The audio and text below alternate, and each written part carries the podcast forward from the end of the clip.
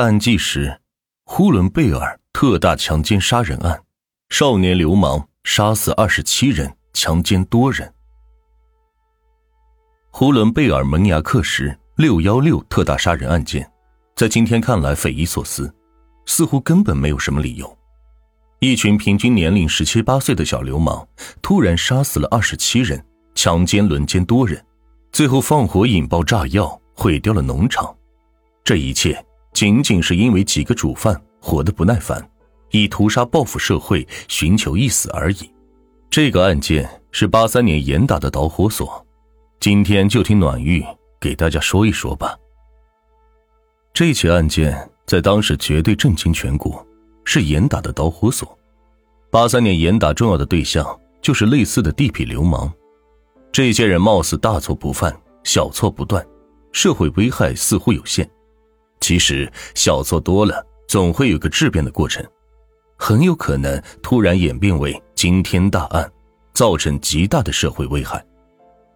这种事情并不是一起，在八十年代初期，连续堆扎发生过很多起。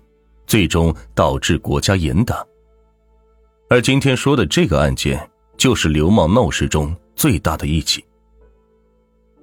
雅克什今天是内蒙古呼伦贝尔下辖县级市，位于呼伦贝尔市中部，大兴安岭中脊中段西坡。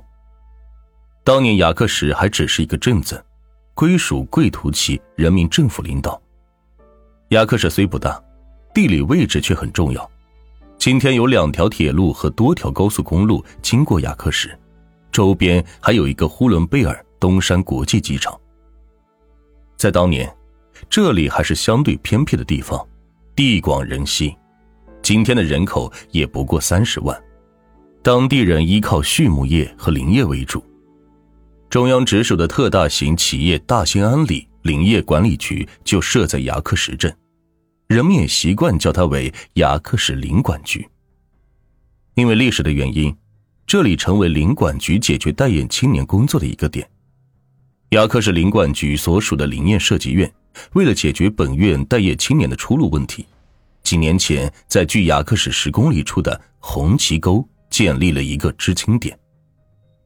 我多说一句知青的情况，那个时代年轻人的前途分为几种，像作家王朔这种。军旅大院子弟就享受最好的前途，参军；普通军人或者老百姓的孩子就只能下放农村当知青。知青也分为好几种，最惨的是下放到农村和农民杂居，这种的生活和农民差不多，连肚子都吃不饱，其他的也就更谈不上了。好一点的是进入农村的农场，这些农场是拿工资的，很微薄。待遇比前一种要稍高一些，比较有保证。农场至今必须接受军事化的管理，不能招工，不能招干，前途渺茫。自然，农场只是相对较好，其他也是很烂的。一九七八年，云南曾经对农场知青做过调查，发现男知青百分之百有胃病、肠炎、关节炎等慢性病，这都是高强度劳动。生活条件恶劣，几乎没有医疗的必然结果。而地处红旗沟的牙克石农场的条件也算是不错的。红旗沟四面环山，地势开阔，土地肥沃，农场里的宿舍、食堂、仓库、活动室、半地下的菜窖一应俱全，要什么有什么。最关键的是，这里的供应不错，主食基本是大米、白面。吃饱肚子没什么问题，日常生活品也是不缺的。农场主要以种植蔬菜为主，领导基本都是工人和干部待遇，而不是农民。不过，早在一九七八年，对于农场恶劣条件极为不满的知青们，就强烈要求返城，闹了很多事。在一九七八年开始，各地知青开始返城，到了八三年，基本走的差不多了。这种时候，一些知青却反其道而行之，从牙克石下放到农场种地，自然会引起更大的怨气。其实，家里有点能耐的知青早就走了，目前只剩下二十一人，除了于洪杰等四个男人以外，其余的全是女人。人人都很不满，想方设法的要离开这里。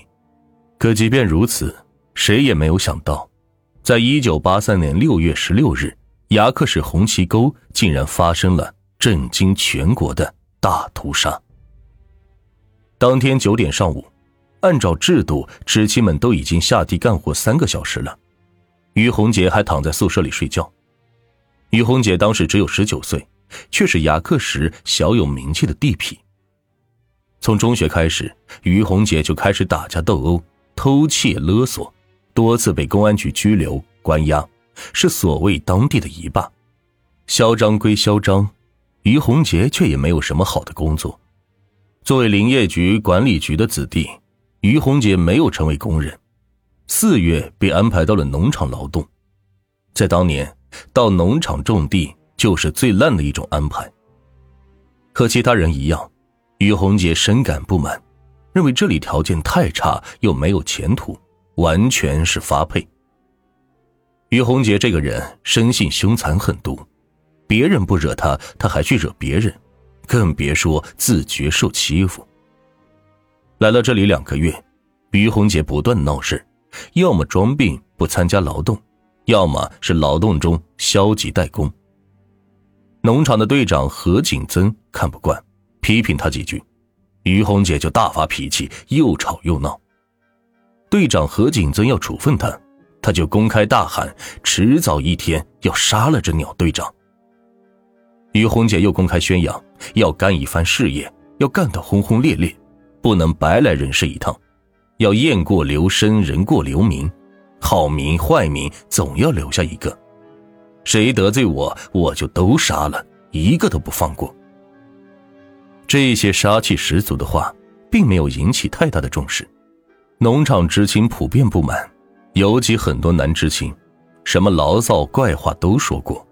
干部们听得多，也见得多，也就不当回事了。知青农场的队长何景增倒是有些惧怕于洪杰。何景增已经四十多岁，见多识广。他认为，于洪杰这小子平时自己一个人的时候，眼神也很凶狠，说明这个人骨子里很残忍。农场半大小子不小，打架闹事也不罕见，从没有一个像于洪杰这样凶恶的。何景增曾经几次向林业设计院的领导反映汇报这些情况，建议将他调走，或者是安排其他的工作。可领导们却认为，一个十八九岁半大孩子能干出什么坏事，就没有当回事。队长何景增倒也聪明，随后就对于洪杰睁一只眼闭一只眼，避免和他直接冲突。队长的不管不问，没有打消于洪杰的愤怒。几周前，他就下定了决心，准备寻死。不过，于洪杰不愿意自己窝窝囊囊去死，死前一定要干大事。闹一闹。于红姐认为这事儿自己一个人干不了，必须得找帮手。她曾经找到同宿舍的两个男知青韩立军和杨万春，他们三个人的关系很好，他们都是地痞流氓。杨万春在刚满十六周岁时，就因犯有惯窃罪被判处有期徒刑三年，刚刚释放不久。